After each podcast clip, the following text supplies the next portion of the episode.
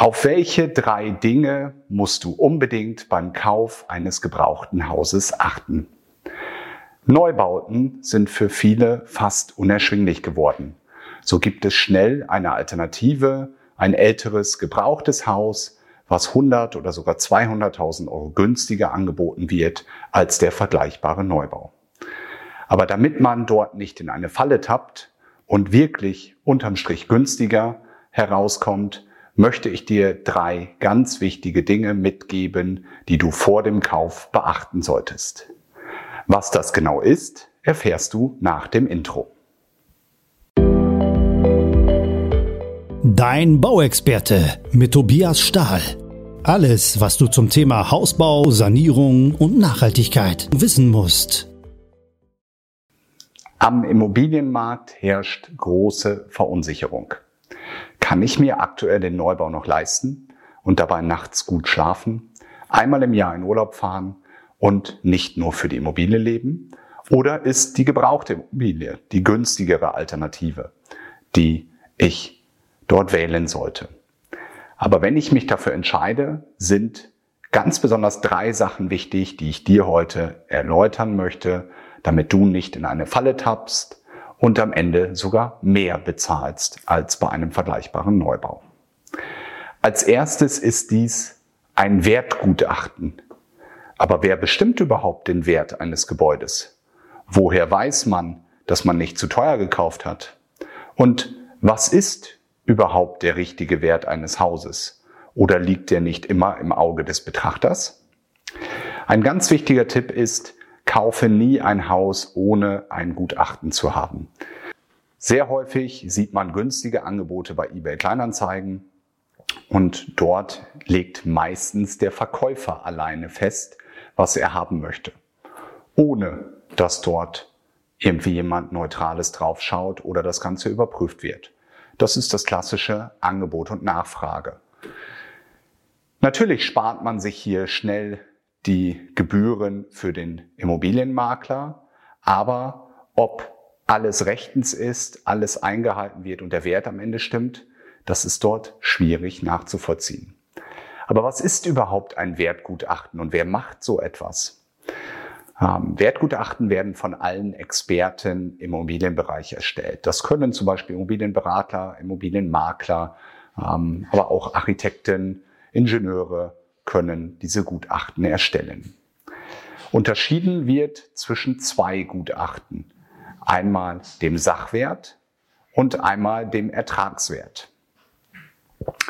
Der Sachwert gibt den Wert einer Immobilie wieder, also was sie aktuell wert ist. Es wird unterschieden zwischen dem Grundstückswert und dem Wert des Gebäudes und allem, was auf dem Grundstück gebaut wurde. Hier schaut man sich gewisse Tabellen an, die normalen Herstellkosten ähm, und ermittelt anhand der Größe des Gebäudes und des Grundstücks, des Bodenrichtwerts, des Baujahrs, der Ausstattung, den Wert, was die Immobilie aktuell ist. Der Ertragswert ist das, wofür man sie vermieten kann, also was eine faire Miete wäre, multipliziert mit einem gewissen Faktor dem sogenannten Multiplikator. Das bedeutet, auch dort verbirgt sich wieder der Bodenwert drin und ein Wert für die Immobilie selber. Aber es wird nicht auf den rein theoretischen Wert geschaut, sondern geschaut, zu welchem Preis kann ich diese Immobilie am Markt vermieten. Und dann wird über Angebot und Nachfrage und über die Lage ein gewisser Multiplikator festgelegt, der den Wert wiedergibt. Diese Wertgutachten werden von jedem guten Immobilienberater und Makler vorab erstellt und sorgen einfach dafür, dass Käufer und Verkäufer eine gute Basis haben, auf der man das Ganze aufbauen kann und einen fairen Kaufpreis zu finden. Ebenfalls berücksichtigt werden in einem Gutachten der energetische Standard, potenzieller Sanierungsbedarf oder auch gewisse Schäden am Gebäude, wenn dort etwas verändert werden müsste. Grundsätzlich wird geschaut, entspricht das Gebäude dem Standard, den man bei einem Haus dieses Alters erwarten kann und wurden die notwendigen Instandhaltungs- und Instandsetzungsmaßnahmen in der Vergangenheit gemacht. Also gibt es keinen übermäßigen Renovierungsstau. Mein Tipp, kauft kein Haus ohne ein Wertgutachten, so dass ihr das Haus nicht zu teuer kauft und all diese Faktoren dort berücksichtigt werden, so dass ihr wirklich einen fairen Kaufpreis habt und nicht die Katze im Sack kauft. Der zweite Punkt, den ich euch ans Herz legen möchte, ist, prüft die Qualität des Gebäudes. Das überschneidet sich jetzt ein bisschen mit dem Wertgutachten. Wenn das Wertgutachten gut erstellt wird, sind die meisten dieser Punkte bereits enthalten. Hier geht es aber jetzt mehr um die bauliche Qualität. Das heißt, hier benötigt ihr einen Bauexperten, also einen Architekten, ein Bauunternehmen, einen Gutachter, ähm, gegebenenfalls einen Energieberater, der euch dort helfen kann und mit euch zusammen einmal durch das Haus geht, sich den Keller anschaut, wenn vorhanden ist, einmal außen drumherum geht und einfach schaut, was für eine Qualität und was für einen Zustand hat das Gebäude aktuell. Also besteht ein Sanierungsstau, hat das Gebäude versteckte Mängel, ist der Keller dicht, wie lange hält die Heizung ungefähr noch? Was muss man dort erwarten? Hier fangen wir mal unten an mit dem Keller. Beim Keller stellt sich immer die Frage, ist der Keller dicht? oder gibt es irgendwelche undichten Stellen, so dass Wasser eindringen kann. Das sieht man immer schön, wenn so an der Wand Wasserfahnen runterlaufen oder halt natürlich im Extremfall irgendwo Stockflecken oder sogar Schimmelflecken sind, dann deutet das immer auf ein Problem mit Feuchtigkeit hin. Ähm, Besonders vorsichtig bin ich immer, wenn der äh, Keller gerade frisch gestrichen wurde. Also alles ganz äh, signalweiß ist und man äh, reinkommt und sagt, wow, das sieht echt toll aus. Da ist immer die Frage, möchte jemand dort was verbergen? Wurde dort gerade etwas saniert? Super, dann freut man sich. Oder möchte man etwas verstecken, dass man halt Schimmelflecken einfach schnell übergepinselt hat, so dass sie nicht so sehr auffallen. Also wenn etwas gerade eben gemacht wurde, fragt, was ist gemacht worden, warum ist es gemacht worden, was verbirgt sich dahinter, so dass man nicht irgendwo mit so einem Geschmäckle dort durchgeht. Und eine wichtige Frage für den Keller auch, ist der Keller gedämmt oder ungedämmt? In den meisten Fällen bei älteren Gebäuden ungedämmt. Ähm, auch das ist etwas, was man berücksichtigen muss. Sollte im Keller die Heizung stehen, ähm, da die dann auch dauerhaft im ungedämmten Bereich ist, was für die Berechnung des Energieausweises oder halt für Fördermittel eine Rolle spielt. Die zweite Frage ist das Dach. Ähm, dort kommen wir gleich nochmal im dritten Punkt ausführlich zu. Ist das Dach dicht? Genauso wie im Keller schaut man auch oben beim Dach, ob alles ähm, dicht verarbeitet ist, ob irgendwo Feuchtigkeitsschäden zu sehen sind, ob irgendwo wiederum diese Wasserfahnen oder halt feuchte Flecken zu sehen sind. Und die wichtigste Frage, ist das Dach und die oberste Geschossdecke gedämmt, ist zumindest ein Mindestdämmstandard, also einige Zentimeter Dämmung vorgesehen. Dann die Heizung, Heizkörper. Was für eine Heizung ist überhaupt vorhanden? Wie alt ist die? Das sieht man meistens bei Aufklebern auf der Heizung, dass man dort auch das Baujahr feststellen kann. Ansonsten bitte einfach den Verkäufer fragen. Man sieht auch, ob sie regelmäßig gewartet wurde. Meistens kleben dann dort auch die Wartungsaufkleber der Heizungsbaufirmen, dass man sieht, ob das regelmäßig erfolgt wurde. Ansonsten auch einfach den Verkäufer fragen. Ähm, das ist immer ein ganz wichtiger Punkt, zu erfahren, wer die Heizung gewartet hat, weil es natürlich am meisten Sinn macht, mit dieser Fachfirma weiterzuarbeiten. Die kennt das Haus, die kennt die Heizung, die kennt alle Wehwehchen und kann am besten dort die weitere Wartung und gegebenenfalls einmal einen Austausch durchführen. Bei älteren Gebäuden hat man Heizkörper, bei neueren meistens eine Fußbodenheizung. Hier muss man auch unterscheiden, ist es eine echte Fußbodenheizung oder eher eine Heizungserwärmung über den Rücklauf. Ähm, diese sind nur eingeschränkt nutzbar mit zukünftigen Heizsystemen. Eine echte Fußbodenheizung ist mit so ziemlich jedem Heizsystem möglich zu nutzen. Aber auch mit den klassischen Heizkörpern kann man inzwischen eine Wärmepumpe betreiben. Also das ist kein Ausschusskriterium. Selbst das ist möglich, wenn man den Aufwand, den Fußbodenaufbau zu verändern, nicht machen möchte oder die Höhe nicht hat, um den Fußboden zu verändern und dort eine Fußbodenheizung einzubauen. Wenn Heizkörper sind, ist die Frage, ist hinter den Heizkörpern gedämmt oder sind sie in einer Nische? Früher wurden sie in die Wand eingebaut. Das sah halt schöner aus. Sie sprangen nicht hervor, hat aber den großen Nachteil, dass meistens sie vollkommen ungedämmt sind und provokant gesagt die Hälfte der Wärme nach draußen geht und die andere Hälfte drinnen bleibt. Dementsprechend sollte man auf jeden Fall sogenannte Heizkörpernischen dämmen und schließen und die Heizkörper davor setzen ähm, weil man dort sehr viel Wärme verliert. Die zweite Frage, den Begriff haben vielleicht die meisten inzwischen gehört, ist der hydraulische Abgleich, also die, der Druckabgleich aller Heizkörper beziehungsweise Kreise der Fußbodenheizung, dass die wirklich richtig einreguliert sind und damit auch die richtige Menge an Wärme übertragen in den einzelnen Räumen. Das ist auch ein ganz wichtiger Punkt, der mit wenig Aufwand getan ist und einen großen Nutzen bringt. Dann kommen wir zu dem eigentlichen Grundriss. Ist die Raumaufteilung so gewünscht oder sollen Räume verändert werden? Sollen Durchbrüche gemacht werden? Müssen dort Träger eingearbeitet werden? Sind es tragende Wände, die versetzt werden? Ähm, all dies ist natürlich mit einem gewissen Aufwand verbunden. Auch dort sollte man schauen, passt das Ganze überhaupt zu dem, wie ich es mir vorstelle? Wie sieht es mit der Barrierefreiheit des Gebäudes aus? Gehe ich erstmal mit zwei Stufen ins Haus und das gleiche bei der Terrasse wieder mit zwei Stufen runter?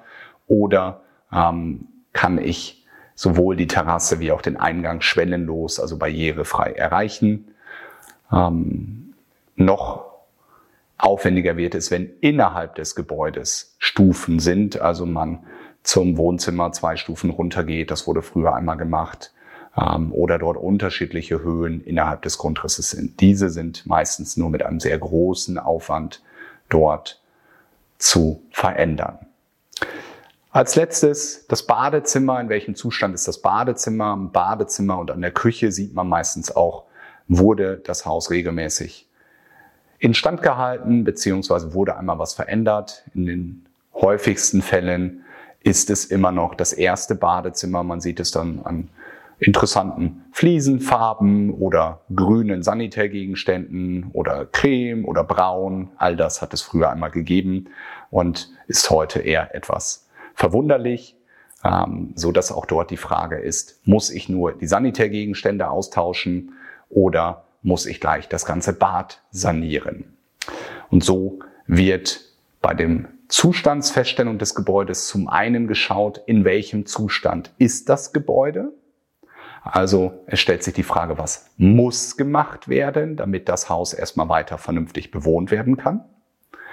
Und inwieweit möchte ich das Gebäude gerne auf den aktuellen Stand bringen, also modernisieren, neuere Materialien, neuere Techniken verbauen? Was entstehen dort noch an Mehrkosten, die ich mit einrechnen muss, bis dass das Haus irgendwann einmal den Stand hat, den ich gerne hätte? Natürlich ein paar Sachen sind bei jedem gebrauchten Haus, dass man einmal den Maler durchschickt, alles einmal neu tapeziert, streicht, in den meisten Fällen alle Böden austauscht, die halt nicht gefliest sind. In vielen Fällen das Badezimmer erneuert, in vielen Fällen die Küche erneuert und dann ähm, sind die ersten 50.000 Euro auf jeden Fall weg. Und dann geht es weiter, wenn man wirklich Stufen ausgleicht, wenn man dort ähm, den Grundriss verändert, und an die echte Konstruktion rangeht, ist es schnell, dass man die nächsten 50.000 Euro oder sogar mehr investieren muss.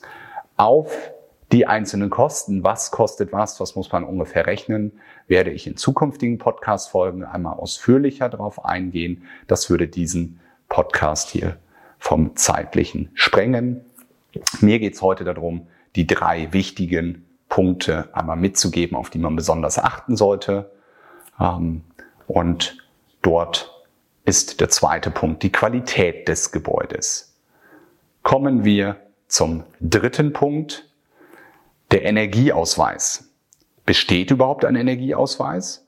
Wenn ja, ist es ein Verbrauchs- oder ein Bedarfsausweis? Was ist überhaupt der Unterschied? Und wann benötige ich welchen? Der Energieausweis muss bei der ersten Besichtigung vorliegen und in allen Anzeigen, egal ob Zeitungsanzeige, Internetanzeige, muss der Energiestandard genannt werden.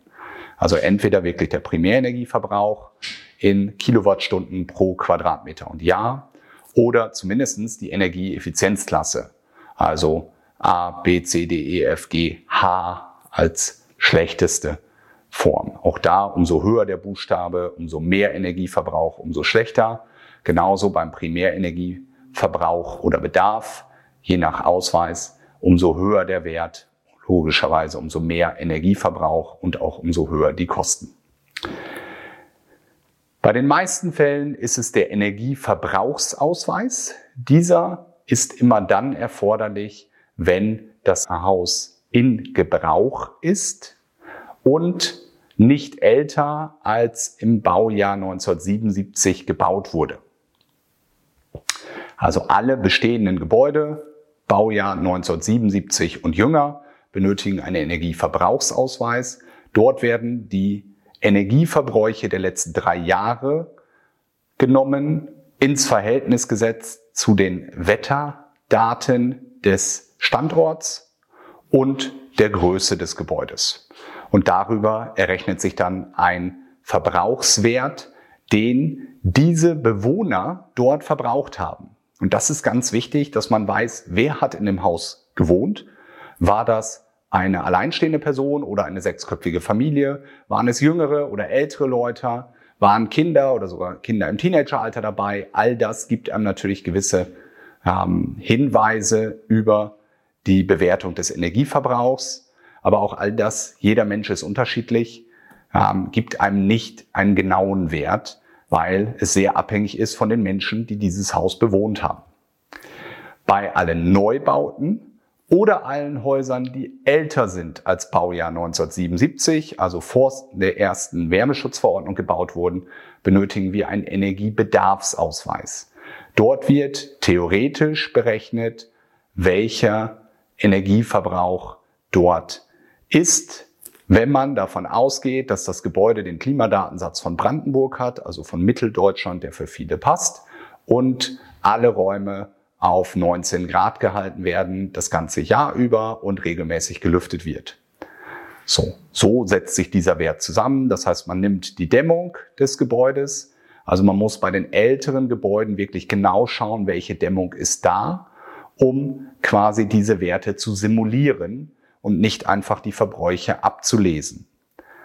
Also ganz wichtig, der Energieausweis für alle älteren Gebäude Baujahr vor 1977 ist der Energiebedarfsausweis und nicht der Energieverbrauchsausweis.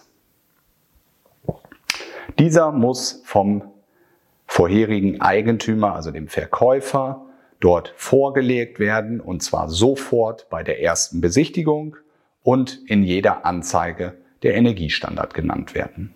Wir schauen uns einmal an, es gibt gewisse Pflichten, die man bei dem Kauf einer Immobilie beziehungsweise in den zwei Jahren danach einhalten muss, die verpflichtend gemacht werden müssen bei so einem Eigentümerwechsel.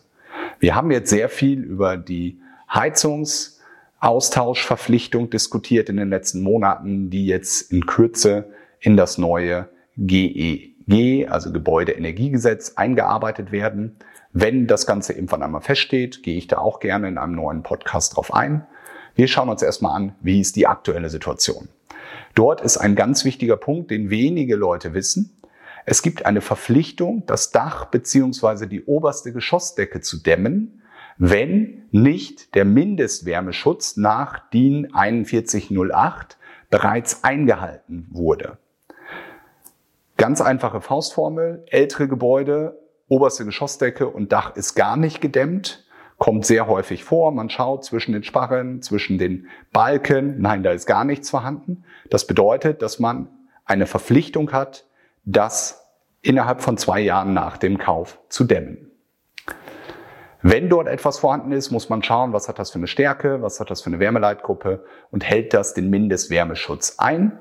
Dann nicht, sollte dem nicht gegeben sein, muss man auch dort das Dach und die oberste Geschossdecke auf einen gewissen Mindestdämmstandard dämmen. Das ist ein U-Wert von 0,24.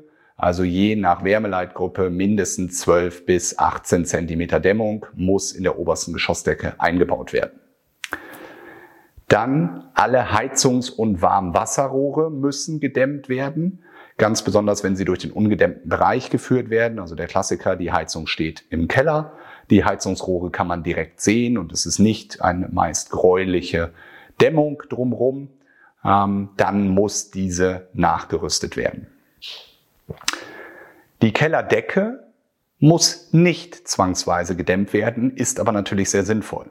Häufig glaubt man, dass das auch verpflichtend ist, aktuell noch nicht, aber eine der einfachsten Möglichkeiten von unten unter die Kellerdecke Dämmung zu kleben. Auch das bringt eine ganze Menge und würde ich jedem empfehlen, wenn er so ein gebrauchtes Haus kauft. Wenn man jetzt an der Fassade etwas verändert, zum Beispiel dort sie verziert mit Putz oder mit Restbar oder mit anderen Materialien und mehr als zehn Prozent der Fläche verändert, muss die gesamte Fassade ebenfalls wieder auf den aktuellen Neubaustandard saniert werden. Also ab zehn Prozent Veränderung der Fassadenfläche ist auch dort eine Verpflichtung, die gesamte Fassade gleich mit zu dämmen. Und auch das führt zu erheblichen Kosten. Beim Dach und der obersten Geschossdecke ist es so, dass man sehr häufig dann die Sparren nicht ausreichen, sie nur 10, 12 Zentimeter stark sind und man mehr braucht, um überhaupt die Dämmung unterbringen zu können ähm, und somit dann sehr schnell das gesamte Dach ausgetauscht werden muss. Bei der Fassade ist auch der Zwischenraum meistens nicht groß genug für den, den man benötigt. Das heißt, man muss den, die Fassade abnehmen und bei einer zweischaligen Fassade, so wie bei uns in Norddeutschland, die Fundamente verbreitern, muss schauen, ob das Ganze überhaupt erlaubt ist, ob man ausreichend Abstand zum Nachbarn hat. Aber da gibt es meistens dann Sonderlösungen, wenn es nur für die Dämmung notwendig ist. Und auch dort entstehen nicht unerhebliche Kosten. All diese Maßnahmen sind innerhalb von zwei Jahren nach dem Kauf für einen neuen Hauseigentümer verpflichtend einzuhalten. Wenn dagegen verstoßen wird, kann ein Bußgeld von bis zu 50.000 Euro verhängt werden. Also das ist kein Spaß, kein Kavaliersdelikt, sondern mit einer sehr hohen Geldstrafe versehen, wenn man sich nicht dran hält. Kommen wir zum Fazit. Mir ist es ganz wichtig, euch heute ein Fazit mitzugeben, worauf ihr besonders achten müsst, bevor ihr ein gebrauchtes Haus kauft. Das erste ist, bitte nur Häuser kaufen, die ein Wertgutachten besitzen, das neutral erstellt wurde und alle wichtigen Fakten beinhaltet. Das zweite, bitte prüft, ob bauliche Mängel oder ein Sanierungsstau besteht und lasst vorher abschätzen, was die optische und bauliche Sanierung kostet, also Bad, Küche, Maler, Stufen entfernen, Grundriss verändern, so wie ihr es gerne am Ende haben möchtet. Was kommt für diese Maßnahmen auf euch zu? Und der dritte Punkt, welchen Energiestandard hat das Haus? Wie hoch ist der Energieverbrauch? Also was muss man im Monat ungefähr rechnen? Was muss saniert werden? Was kann oder sollte saniert werden? Und was kostet dies? Eine Sache möchte ich euch zusätzlich noch mitgeben, nämlich besteht überhaupt für alle Gebäude, Nebengebäude, Terrassenüberdachung, Partyhütte eine Baugenehmigung? Auch das ist ein ganz wichtiger Punkt. Sehr häufig werden wir gefragt, wir möchten ein schönes neues Haus mit euch bauen, wir müssen unser altes Haus noch verkaufen. Könnt ihr uns helfen? Wir haben da nachträglich ein Dach auf die Garage gebaut und dort ein Zimmer ausgebaut oder eine Terrassenüberdachung oder eine Partyhütte oder, oder, oder, die wir nicht genehmigt haben. Natürlich können wir nicht aus Schwarz-Weiß machen, sondern können nur etwas, was genehmigungsfähig ist, auch nachträglich genehmigen lassen.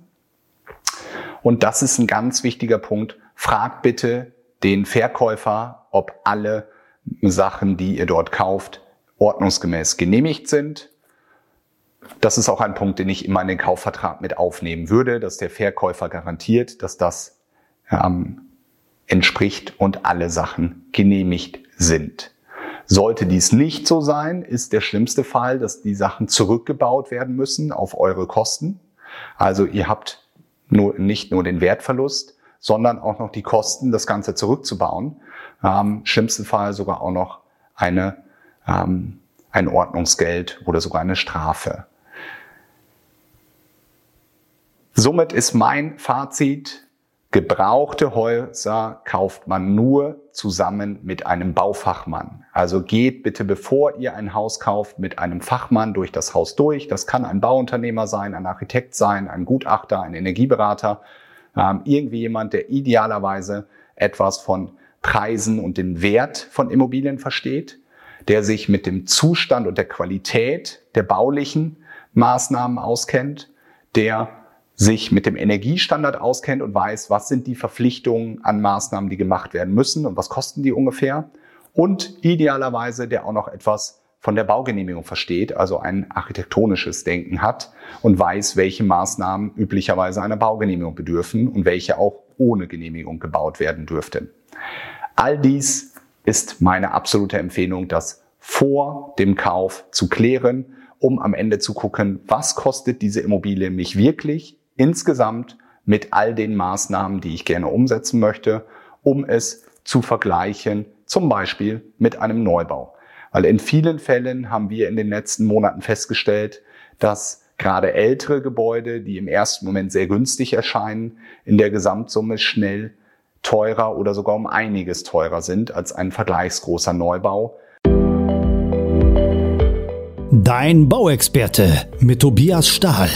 Alles, was du zum Thema Hausbau, Sanierung und Nachhaltigkeit wissen musst.